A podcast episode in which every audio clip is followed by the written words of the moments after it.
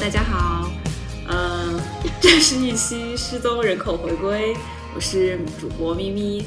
我是主主播波波，我是主播蛋蛋，主播波波你不要笑，你笑我就想笑。我们可能一个半月没录了，太不适应了，对，对已经不会了，也生疏了，朋友们，要恢复一下。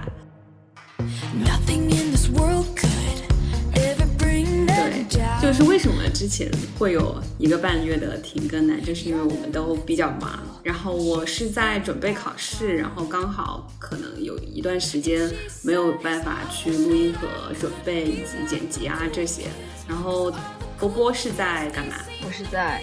带娃的带娃的崩溃边缘，因为我的娃刚开始上幼儿园了，但是结果并没有更轻松。然后前段时间他还做了一个小手术，真的是。有空也可以分享一下少儿手术环节。蛋蛋蛋呢？哎，我的话就是因为又要又要上课嘛，然后还要自己本来在这边跟国内还有一些项目工作在做，然后还要忙着去找实习，所以就是很多事情同时发生，搞得有点手忙脚乱的。好，但是我们现在回归了。对，但现在我们回归了，因为反正马上也要过节了。但是作为我们复更的第一期，我们也没有准备什么非常严肃或者很硬核的内容，就是想跟大家分享一下，在这停更的一个半月当中，虽然都很忙，但是还是有一些娱乐生活，比如说看看书啊、看看剧啊、看看电影和综艺啊之类的，然后也发现了很多不错的就宝藏节目吧，我们自己比较喜欢的，也想跟对方，然后和大家。安利一下，然后包括分享一下我们的这些感受，然后可能这一期的节目的内容会比较多，因为我们每个人都还是有挺多准备的，可能会聊不完。如果聊不完的话，我们就会分为上下期。我们准备的这个内容里面，刚好有一部分书和剧和一些电影之类的，刚好和女性这个主题非常相关，所以我们会把。针对于女性视角或者是女性话题的这一部分，呃，放在一块儿来讲。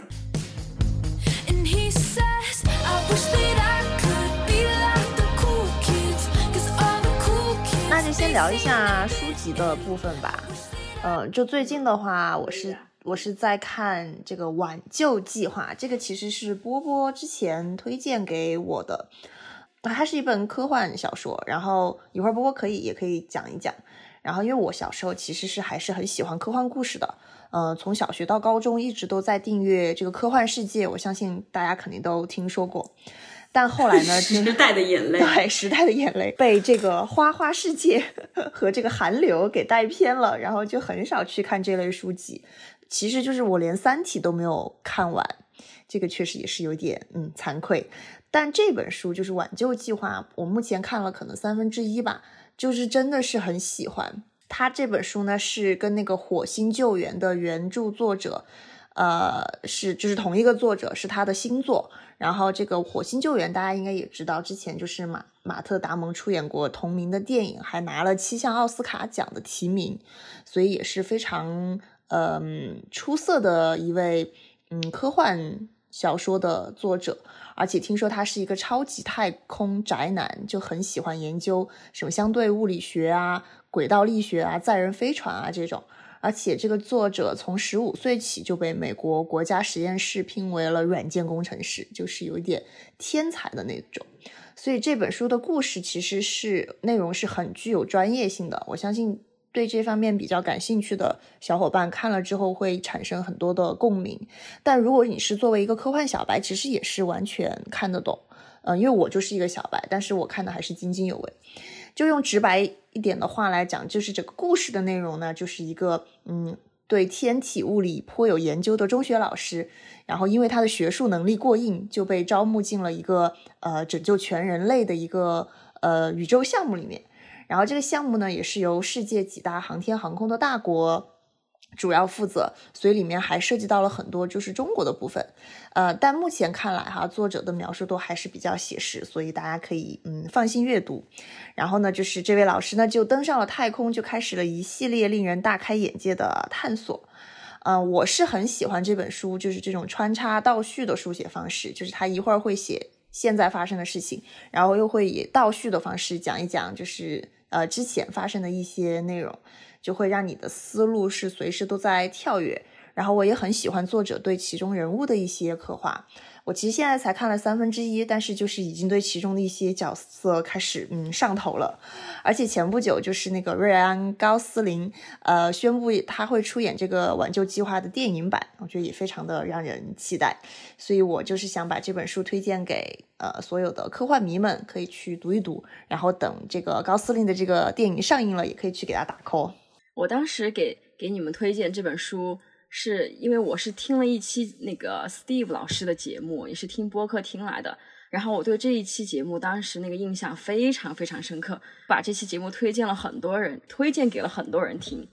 他是专门讲了一聊了一期人工智能，然后请了一个嗯在科幻方面很呃很有成就的一个作者来分享吧，我记得是。我们到时候也可以把嗯这期节目放在文案里推荐给大家。他就讲了很多。呃，怎么说呢？这个世界现在我们都是以碳基生命为基础的。从科幻的角度来说，然后我们现在互联网这么发达，然后电脑，嗯，它的有一个观点就是，当这些电脑不用依赖人类而存在的时候，其实人类就是孕育出了，嗯，进化成了下一代的生命，就是呃，这个硅基生命，就是有很多这种开脑洞的点都在这一期节目里面。然后他们也推荐了很多科幻的著作。然后我觉得有的是不亚于就是《三体》那么精彩的。然后我当时还看了一本叫《星星事》，好像也是他们在那个播客里面很推荐的。因为我最近也是挺累的嘛，然后就没有太没有很想听那种观点输出很密集的节目。然后我最近就是在听，嗯，考古了一下梁文道老师的八分，他推荐的获得宝博理想文学奖的几部作品。然后这个系列的播客真的非常喜欢，听起来让我的感觉就是道长给我。在讲故事，让我有一种小朋友晚上入睡前听故事的那种满足感。就是听他讲故事，就是那种娓娓道来，然后很低沉的男生，真的很适合晚上晚上入睡前听。他推荐了其中一本我特别喜欢，然后我马上就下单，叫做《以鸟兽之名》，就是也推荐给两位主播以及其他的听众朋友们。然后这本书讲的是一群山民，嗯，这个山上要建水库了，然后这些山民就被安置到了山下。被迫离开自己生活了一辈子的大山，然后他们下山之后呢，跟城市的生活就是格格不入的。他们以前在山上就是打鸟、打野兽，然后自己种地，然后自己摘果子吃。然后到城市就呃失去了这些生活的依赖，然后就要被迫去打工。作者对这些山民的描写非常的细致入微。嗯，有一段就是说，呃呃，有个山民每天下山了无所事事。就坐在安置小区的门口，他形容这个人就像小区门口的石狮子啊！我我想在这里跟大家略读两段，他真的写的非常好的。他这个书的封面看起来是一个言情小说，但是不是？嗯，夕阳开始慢慢落山，光线变得迟钝而柔和。一个枯瘦的老汉披着一身霞光，回头看了看落日，脸上被染得金光闪闪。他长叹了一声。又把一天用完了呀！众人如石像一般沐浴着晚霞，都久久不动。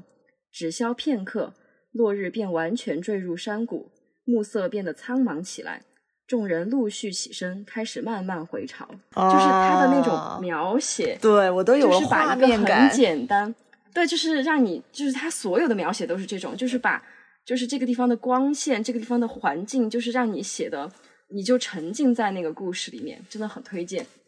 而且它很精彩的地方是，呃，当你以为这个故事是在说这个山民怎么怎么建立自我的那种社会科学小说的时候，它竟然是一个悬疑小说。其实作者自己是一个，就是把自己作为这个作品的主角嘛，他是一个专门写悬疑小说的作家。因为他自己的老家就在这个安置小区的城市，然后这里又发生了一件自己小学同学的谋杀案。然后他就想要回老家去找一些素材去写小说，然后他又探秘到了这个小区，然后这个反正后面的故事真的很精彩，我就不剧透了。感兴趣的朋友可以去看看这本书。有两本书，但是其实我这两本书都没有完全看完，因为就就时间的关系，加上就是看书总没有看剧爽吧。对，然后我看的呃一本书是那个可能性的艺术比较政治学三十讲，是刘瑜老师的这本书。我觉得他，然后在看理想上面也有刘瑜老师的这个音频，应该就是他的呃讲稿。然后这本书其实之前是我之前的同事推荐给我的。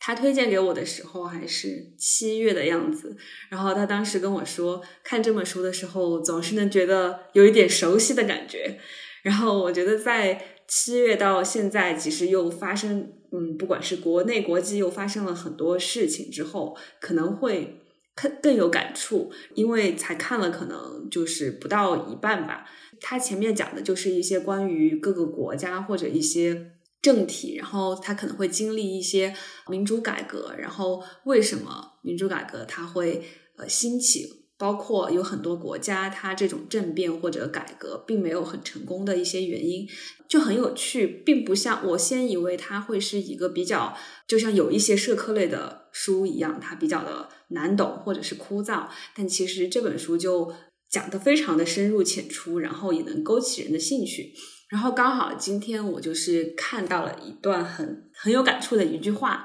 他这一章讲的就是为什么南非这个国家能够突破这种社会的裂痕的诅咒，走向转型的软着陆。然后它的一个核心就是它能够达到一个共同的底线。嗯，他在这个书里面就写的是民主。呃，民主运转运转起来，并不需要全社会就所有重大的问题达成共识，不需要万众一心，但是它需要的是人们就如何对待分歧达成共识。觉得这一点很有感触。现在可能国内因为一些可能防疫政策啊之类的，就是其实是有一些分歧。其实每个人都有自己的观点，有自己的立场，但是为什么现在看起来这么撕裂？我觉得大家就是。呃，想要达到一个完全的统一，然后好像我们要万众一心、步调一致，但是实际上我们真正该接受的就是这些分歧，才能够让每个人，就是让一件大事对每个人的利益的伤害最小化，呃，从而大家可以真正的凝聚在一起。我觉得这一点其实就是，虽然他可能讲的不是这件事情吧，但是能够让我觉得非常有感触。就接下来的时间比较空下来，就很想把这本书继续看下去。但除此，除了这个书之外，更多的当然是之前看的这些剧，对，所以我就想跟大家推荐一下剧。呃，我之前看的，呃，首先是呃两部韩剧，然后都是比较呃水的那种剧，一一部一部是那个《小小姐们》，我我觉得呃就特别。特别像顶楼的那种发疯韩剧，然后看起来很爽。它其实讲的呃底层人民，也不叫底层，就是比较穷的人，他是如何扳倒富豪，然后扳倒这种集团。对，我觉得韩国还蛮很爽，蛮会拍这些的，包括什么像寄生虫这种，都是有一点这种出发点，就还挺有意思的。对。对，对但它里面的就确实这种剧嘛，就是你不要去用逻辑去看它，它有很多细节啊，逻辑经不起推敲，你就爽一爽就行了。它制作还是蛮精良的，然后有一些镜头真的是我的成年阴影了，已经就是我看这个剧的那几周，我是没有办法打开衣柜啊这种，因为它就可能涉及一些剧透，它里面贯穿始终的就是秋秋瓷炫扮演的那个。角色穿了一双红色的高跟鞋在衣柜里面上吊，我那个镜头就是反复出现，然后他一直是用这一个线索串起了全剧嘛，所以就给了我很大的 阴影。这个是不是已经算你看过最惊悚的剧了？就但这个要跟观众说一下哈，我咪咪是一个对惊悚和恐怖接受程度非常非常非常 低的人，完全不看，完全对，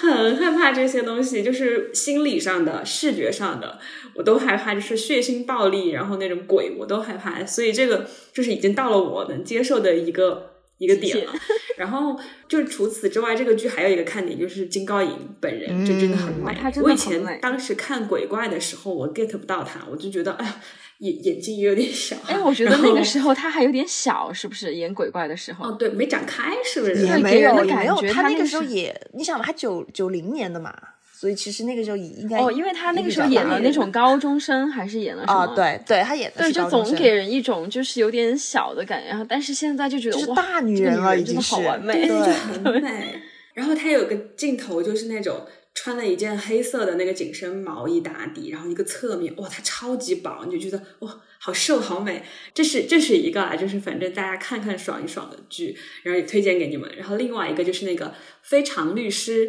余英语》，应该是这样读的吧？反正就是海翻译的嘛。然后它是一个律师题材的剧，然后这个女主角于英语她是一个自闭症。她是自闭症的律师，然后当时也是非常优异的成绩，什么韩国首尔大学法律系第一名的这种人设。当然，里面就是有一些很狗血的，什么他妈妈是另一个律所的什么。合伙人还之类的，然后抛弃了他和他父亲。但是他这个剧非常吸引我的一点，然后包括他豆瓣上评分也很高的原因，是他每一个剧都每一集都有一个小的故事，然后是一个这种法律案这种案件嘛，或者叫什么 case 嘛，我不知道法律专业的术语叫什么。它的涵盖面还挺广的，就是会呃有一些大家呃想要看到的一些社会或者说是跟现实很相关的一些题材。但是我在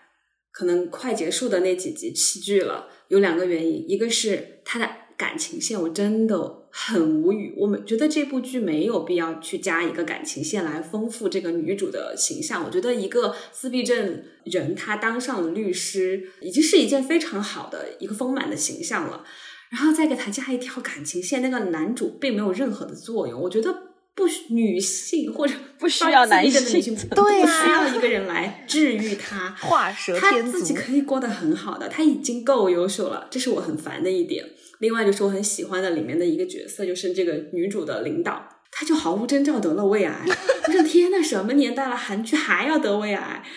就我就我就很生气，然后韩剧永远要生病。对，然后我就想起了之前我看的那个，我好像也给你们分享过那个二十五、二十一还是二十一、二十五，男朋友演的我很喜欢。然后他，我我后来也弃剧了，是因为我知道他的结局不是我想要的，我不想 为此而难过，就是我经常看剧会弃剧的一些原因。但是说回那个呃，就是《非常律师》这部剧，它让我想起就之前我看的一些就是韩国的法律题材的相关的剧，就是一个是《汉谟拉比小姐》，呃，我们和波波很像的高雅拉，高雅拉，对，高雅，我们武侯高雅拉，呃，还是挺好看的。然后另外一个是《至上之法》。然后是讲的一群法学院的学生对案件以及背后的黑幕的一些挖掘，我就觉得这几年其实韩国拍了还不少这种法律或者包括一些其他行业的这种职业剧，觉得就这些剧其实制作还是挺不错的，会让我想起我们小时候看 TVB，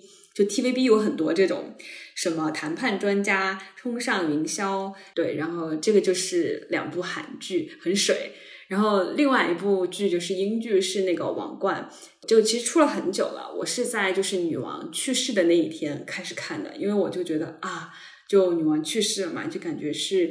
一个时代的终结，然后就让我就想要看一看。因为这部剧，我之前其实一直就放在我的那个 list 里面，没有开始看，因为它都出了这么多季了嘛。首先就是制作精良，就英剧永远都是出品，真的是就必属佳品。对那些细节，包括我觉得演员的演技都挺好的。就这些的，我觉得都不用说，就是所有的英剧都真的很棒。让我感触很深的就是，我原来王室挺拉垮的，就是里面的一些人的性格，我不知道。但是从单从剧来看的话，我就会觉得。哇，那个菲利普亲王也还好，然后，然后就女，其实女王其实这个角色挺好，挺丰满的。查尔斯王子真的是对哦，哎，你看到第几季了？我看到第四季，就是戴安娜已经怀孕了。我就是看到第四季的时候，真的被气到气到肝儿疼。就查尔斯特别渣男，垮。为什么这种男人会？我也是，因为他有。我之前也是一直都一直一直都在看嘛，然后前几季就觉得。反正每个人物都还挺丰满，就没有说啊王室就是被被英国人捧着，然后都很好怎么的。每个人的问题都还挺真实的，你就会觉得他就是每个人都是一个真实的人类。但是就是真的里面的男性，回到我们就是 刚开始的前前面的闲聊，就是这个群体怎么回事？对。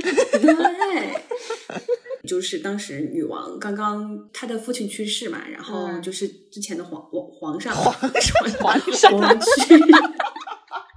串串台，国王去世，然后女王继位，然后那个菲利普亲王，我觉得对他内心的描写其实还挺好的，就是他的那种自己的老婆变成了 queen 的这种不能接受，就是不能接受自己的伴侣比自己优秀，是不是？对，而且还是女王，真的都不能接受，真的。对呀，是女王哎！我记得有一个，就是她加冕的时候要不要下跪，就是菲利普亲王要不要给她下跪那一个地方，有很着重在描写她内心的挣扎。如果把角色性别角色换一下，如果是她是王国王，然后让女王给他下跪，他就会觉得对，这是个很自然的事情。就是对，就是查尔斯也让我非常的，对我觉得就是你要不然就不要结这个婚，你就硬气一点，对老婆都这么硬气了，就是什么想要干什么就干什么。你就不能对其他人也这么硬气一点吗？就是，嗯，那你就真的就不要结。就既然又没有感情，哦，真的是，就是伤，就伤害了无数人。就是刚好对比这种男性角色，我觉得他在里面对女性角色的描写，我就特别的呃喜欢的两点，一个就是女王她自己的成长吧，我觉得。就我不知道有没有，比如说美化或者之类的，但是在从剧情里面来看，我印象很深刻，就是女王在刚刚呃接手这一个国家的这一切的时候，不是这些首相会去跟她汇报很多大大小小的事情，然后会不不太明白一些经济啊，或者是。呃，这种政治啊之类的，然后他去给他的妈妈抱怨说：“为什么你小时候没有让我学习？”然后他妈说：“哎，我让你学啦，就是就是你不是送你上学了嘛？”然后他就说：“那学的都是些什么呀？就是这种一些很传统的东西，并不是我们现在理解的这种受教育，比如说呃，知识和技能很基础的这些教育。”对，不是这种技能，什么经济分析，他多半学的什么马术、插花之类的吧，茶艺。对对对，还有一些，对对对对对，还有那个什么法，他们那个皇权的那些条例还是什么之类的。最后一个就是丘吉尔这个角色，我之前对丘吉尔就是很多历史书上能够看到嘛，但是在这个剧里面，我觉得一个是演员演的很好，另一个就是可能也带我们了更深刻的了解了那一段历史。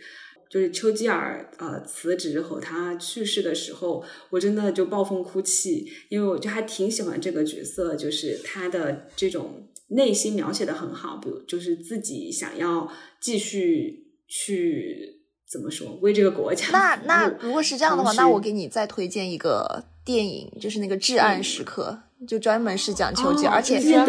而且是有他的自传的，你也可以去看一下。他这本自传我也看了，这个这个电影我也看了，都非常的棒。主要演员也演的特别好，是是会看到他的闪光的，就是一个很真实的丘吉尔，就是没有任何的过分的美化，然后也不说把他就是捧上神坛那种，但是他真的就是贡献啊什么的都还是挺挺大的，对于英国社会来说，嗯。对，这就是我看的 三部剧，然后还看了不少呢。就是啊，这个在对，然后王冠应该是现在第五季已经更新了嘛？但是我嗯，好像我看，因为我有看到说，就是这一季的查尔斯让大家更气了，然后好像他还有还有那个好，好像有媒体去采访查尔斯，就是问他皇冠怎么样？好，嗯，他好像就说这一季就是他看了还挺生气的，就是好像把他。把他的很多私事全部写出来，就在太真实吗？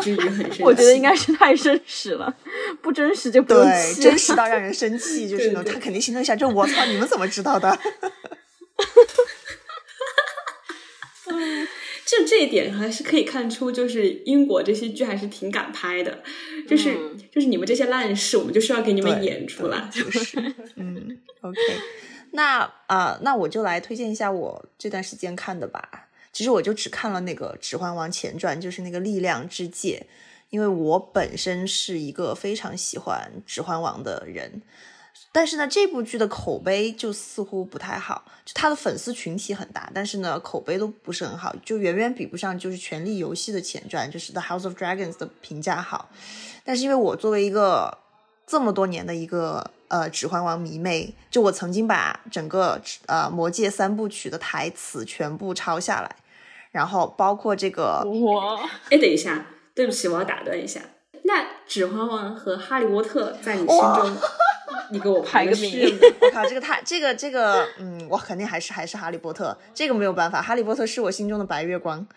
从小看到大的。哦，对，然后这个嗯魔戒就应该是排排第二，是我第二喜欢的。不管怎么样，再烂我都会去看，所以我还是看了。然后事实证明也没有大家说的那么差，它其实就是口碑扑街的几个原因。第一就是演员，大家觉得演员不够好看。就尤其体现在就是精灵一族上面，就我不知道你二位有没有看过哈，就是魔戒里面就是凯特，看过《指环王》的电影，就是那个精灵，对对对，就是真的很精灵。是的，是的，就是之前就是银头发、金头发，对嗯，就是全就首先第一全都是白人，所以就是、嗯就凯特·布兰切特呀、奥兰多·布鲁姆、利夫·泰勒这种一众大神，就是把精灵族的这个颜值就拔到了天花板。然后这一部剧里面，相对来说他的演员的长相就比较接地气了。但是我个人觉得这个不影响观影体验，就是 你一旦嗯跳脱出嗯这个。呃，stereotype 这种东西，其实你光看演技的话，是是是在线的。另外的一个比较有争议的话题，就是其中请了一个黑人演员来演精灵，大家就嗯，啊你懂的吧？这跟之前那个小美人鱼是一个道理。打破了这个。对，这个就是政治正确的话题，就确实仁者见仁，智者见智了。嗯，因为现在已经成为一个欧美影视剧的一个风向标，而且但凡有少数族裔出演这种由白人主导的角色，就一定会有争议。就有些人就支持啊，有些人就觉得不接受。你比如像我哈，我也是很双标的。就小美人鱼这个事情哈，我就觉得嗯，好像还是有一点难接受。但是呢，在这部剧里面，我就觉得、啊黑人演精灵也没有什么嘛，也无所谓啊。嗯，所以就嗯，每个人的这个想法就啊、呃不太一样。但就是还是那句话，就是关注内容的话是，如果你只关注内容，是不影响这个观影体验的。然后这部剧的好处就是它解答解答了很多之前《魔戒》和《赫比特人》里面的一些疑惑。就比如说这个大魔王索隆他是怎么来的啊？然后这个小小剧透一下哈，这个是非常非常的反转，在这部剧里面，然后就有把我惊到。然后另外的话就是初在初代消灭魔界的那个 Isildur，然后在本剧也是主人公之一，所以也必将讲述那场就是世纪大战的开始与结束。所以我觉得所有的魔界粉还是应该去看一看。就当然你要跟我说，嗯，你不喜欢看的原因是因为它跟原著有差，然后你不接受，那就是你杠你对咯。呃，我反正是无所谓的。这个也是今年新出的吗？这个《指环王前传》对，就是嗯、呃就是有两个大的这个 IP，、一个《指环王》和这个《权力游戏》都是出了前传嘛。然后《权力游戏》的前传我现在还没有看，一个是呃 Amazon Prime 出的，一个好像是 HBO 出的。然后目前来看哈，HBO 出的这个、呃《权力游戏》的前传就比 Amazon Prime 出的这个呃《力量之戒》的评价要好。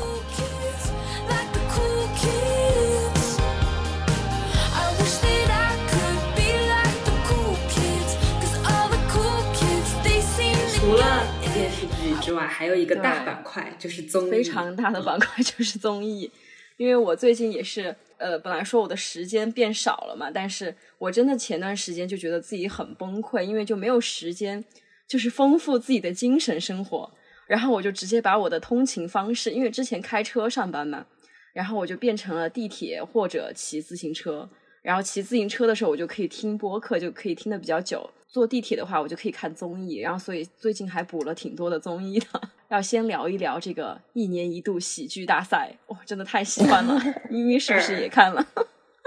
对对对，我看到、嗯呃，就这几天因为看的比较多一点，然后就嗯可能看到快要追到比较最新的了。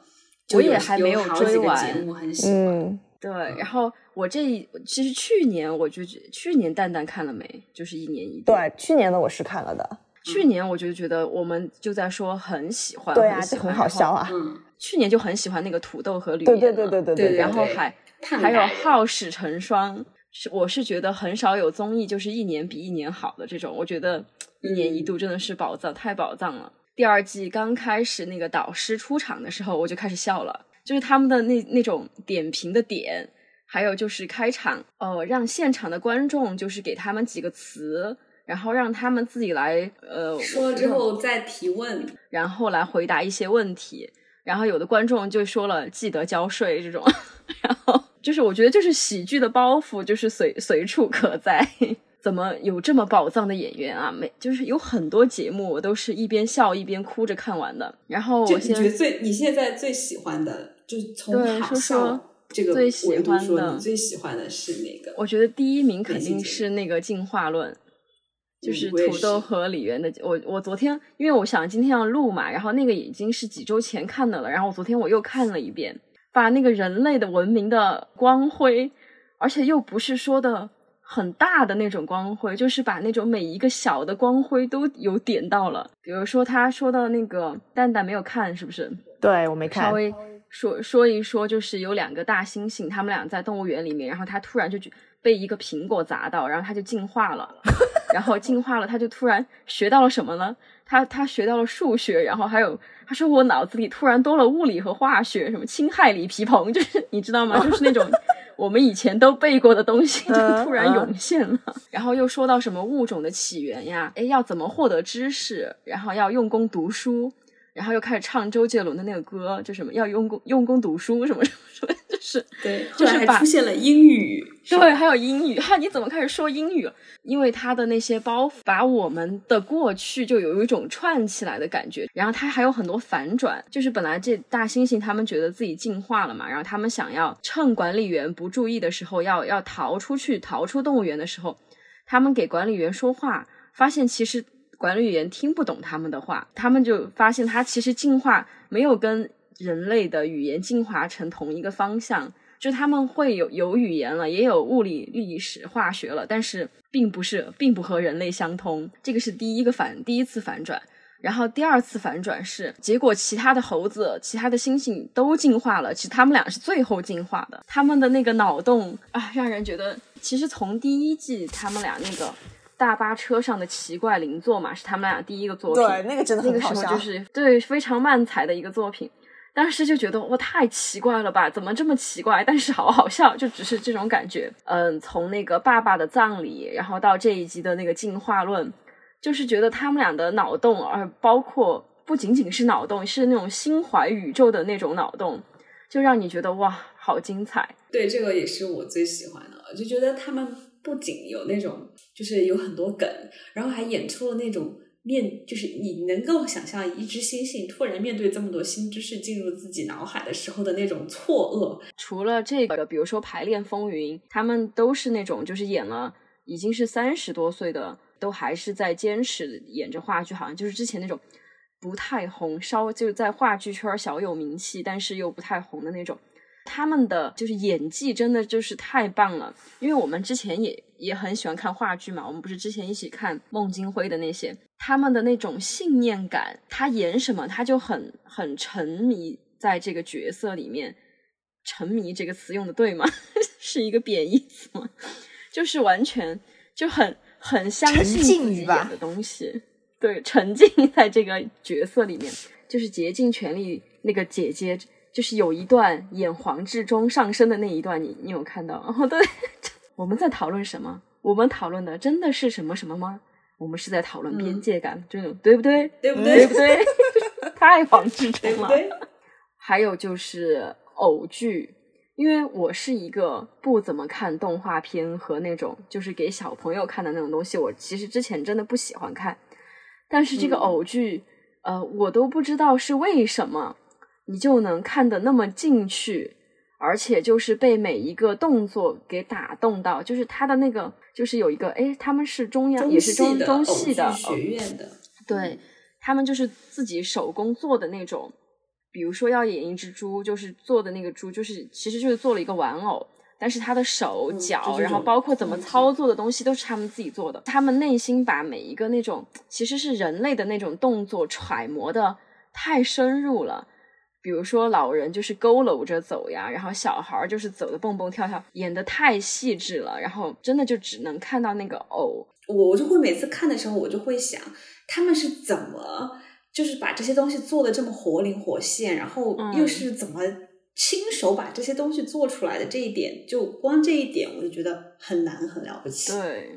而且关键是演的还那么深入人心。然后我记得看嗯那个偶剧看完了，然后就有观众说：“哎，我有孩子，我一定要带他去演，也一定要带他去看偶剧。”就是他嗯太、直击内心的那种感觉，就是还不像人演，你就觉得哦，他是在演戏或者演什么，嗯，他在讽刺一种什么现象，就是你还有这种想法，就是你还在分析这个剧的结构就怎么怎么样。但是演偶剧的时候，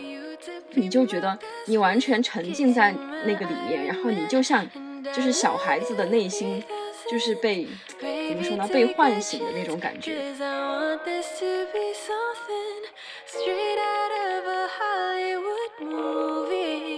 我再说一个，再说一个第三个很奇特的，就是那个少爷和我，因为我其实之前他是一个那种霸道霸道总裁的那种。其实我之前是很完全不看这种类型的，我是觉得很装的那种感觉，但是怎么就被他装到了呢？就有被张到。他就两个演员，然后也是其实就是很反转，结果少爷是少爷不是那个霸道总裁的那个少爷，就是作为那个刘波儿，真的 太太奇妙了，怎么办？嗯蛋蛋真的要看一下，好真的好好笑，了，你都这么说，我一定要追一下就笑。到眼里给你。笑到垂地。就我自己的感觉，就是好看的真的会笑出声，就是会就是脸笑僵。但是我不得不说，有有几个，但是我已经忘了是哪几个了哈，嗯。会给我一点那种春晚感，但是我忘了是哪几个节目，嗯。会会有这种，就是你看完就觉得很很哦认真在演，对，还是就是那种家庭题材很对很容易演成那种。但就我觉得观众其实感觉都差不多，很真实，嗯。就是大家印象深刻以及分可能嗯。比较高的，确实就是这几个从呃内容到他们的表演都非常嗯好的。除了看了一年一度以外，然后我又在看，因为那个《再见二人》呃，《再见爱人》又出了第二季。第二季前两集也挺上头的。为什么我们觉得它好看？就是因为它很真实嘛，就它不是那种编剧写出来的剧对情，对，就是两个人之间真实的问题和是评论的那种嘉宾，就是有很我们很喜欢的那个沈亦菲老师和黄志忠老师。我每次看到他们俩在分析问题的时候，我就觉得，要是我吵架的时候有他们俩在，该多好。然后除了这个以后，还有脱口秀大会，当然是一直在啊追。然后这一季就很喜欢的新的脱口秀，除了我们的徐老师之外，新喜欢上的 脱口秀演员就是童漠男和小佳，就是他们都是嗯把生活，就是那些细节，我觉得有的脱口秀演员，比如说杨笠和呃还有谁来着？之前的那些就是很火的，诶，那个帅的男生叫什么？我怎么突然忘了？哦，庞庞博，对，就是我觉得他们有一点话题，有一点说尽了的感觉，就是有点儿，我不知道他们有的是不敢往深了说，还是怎么样。嗯，但是可能真的有的时候脱口呃脱口秀演员现在本来很多，第一是很多也不能说，然后第二是可能很多能说的都被他们说透了，然后自己也会找不到那种很很好的切入口。但是我觉得嗯童漠男和小佳都是，呃，能把一些过去的经历吧，然后就是都。哇，那个切入点真的找的非常的好，就是把能说的嗯话题，就是说出了花的那种感觉。因为我没有还没有看到最后的那个总决赛，但我嗯看到就微博上已经剧透，对对对，我也是嗯对，我也没看到但是最后，嗯就今年其实就呼兰一直我都还挺喜欢的，就毕竟嗯就是小小浣熊嘛，还是有点东西。嗯但今年我就觉得大家都就真挺不容易的。这种其实嗯脱口秀这种本来就是要讽刺一些现实，然后可能冒犯一些现象，但是今年可能能说的东西真的挺少的。然后嗯包括可能有一些说出来了也会被剪掉，所以显得这个节目有时候有点儿支离破碎，或者太、我们能够感觉得到，就是他们会有一点那种不能、不能说，你就知道他其实，比如说他们可能在讲。啊，这几个月我们都很不容易，大家压力都很大，都在上海怎么怎么样的时候，都就这件事其实。就已 经可以展开，对展开讲很多了，但是就只能嗯提一句，然后或者说，哎，我隔离期间就是在上上海家里的这三个月，我和我的老婆怎么样，和我的宠物怎么样而，且其都实这些东都只能西说自己在家做饭的事情，不能说其他事情。对，嗯其实有很多可以说的，我就觉得他们也挺不容易的。但我能感受到的就是，我还挺欣赏呼兰的，就是他有一些点。尽量把那他就是在那个底线、那个边缘试探，他还是想表达他内心的那种不服，就是对这种有一些东西的那种，我还在嗯，怎么说我还在表达，还在就是我还在对，坚还在持表达，我，还在抗争。嗯，对我就是没有向这个现实妥协。就我不知道会不会是我的过度解读，但是我觉得我希望他是这样，就是他还是有那种，就作为一个脱口秀演员，或者说甚至是作为一个普通的人，我就是对有些东西不满，我就需要表达出来的这种，所以我就觉得我还挺还是很欣赏呼兰这一季的表 where is the 现。Cause I know you wanna ask. Scared the moment will pass.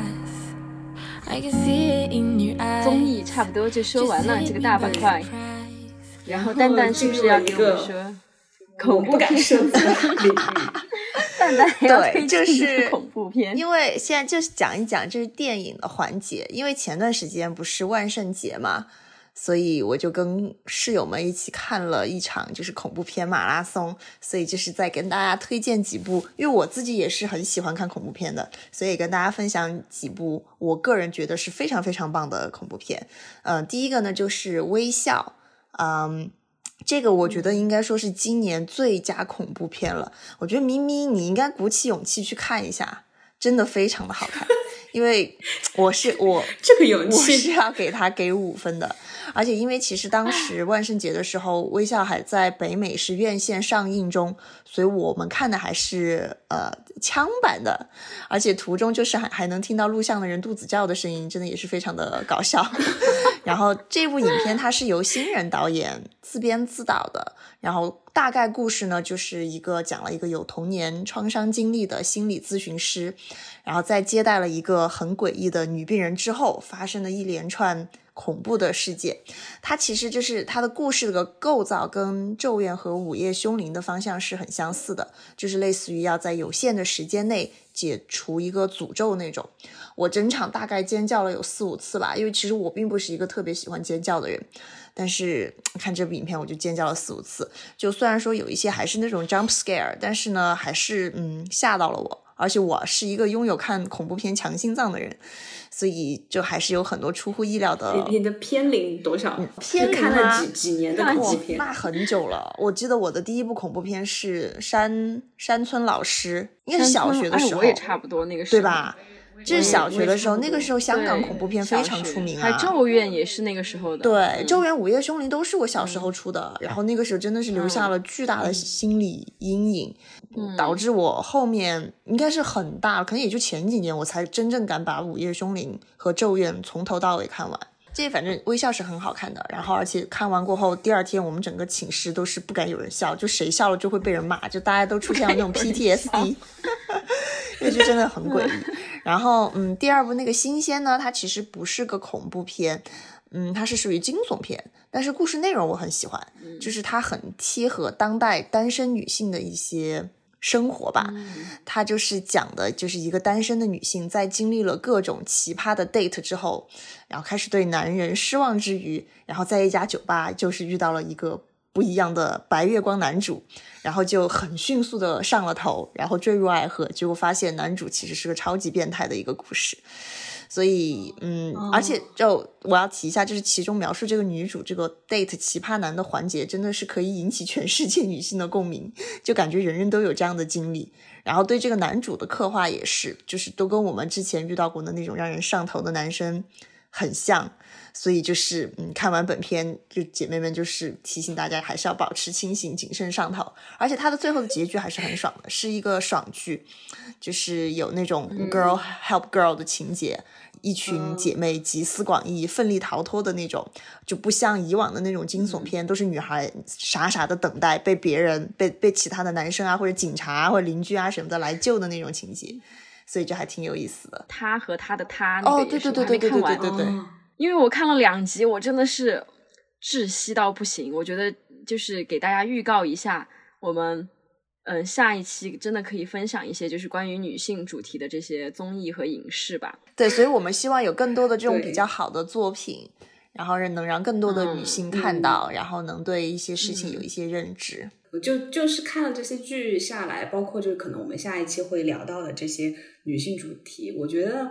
就除了希望有更多的题材关注到这个话题，我也希望就是更多的剧里面就不要再去那种刻板印象，比如说女性就是有了爱情才完美，有个男人要拯救她，对她最终就是功成名就，就是会有一种那种什么功成名就，自己很成功，最后差的是什么呢？啊，原来是爱情和家庭和呃就是男人和孩子，就这种我觉得不要再演了，这种 对，懂。对我们下一期可以好就很好聊一聊生。气。嗯，对对对，好的好的。那我们今天上一期的东西就已经这么多了，就紧赶慢赶都还是已经这么长了。那我们就把所有我们看到的这些跟女性主题相关的书籍、电影啊，然后到下一期剧留在放到下一期然后对，然后对也希望大家能在评论区里面给我们一些推荐，然后我们三位主播一定会吃下你的安利。Take 今天我们就先到这里吧，拜拜，拜拜。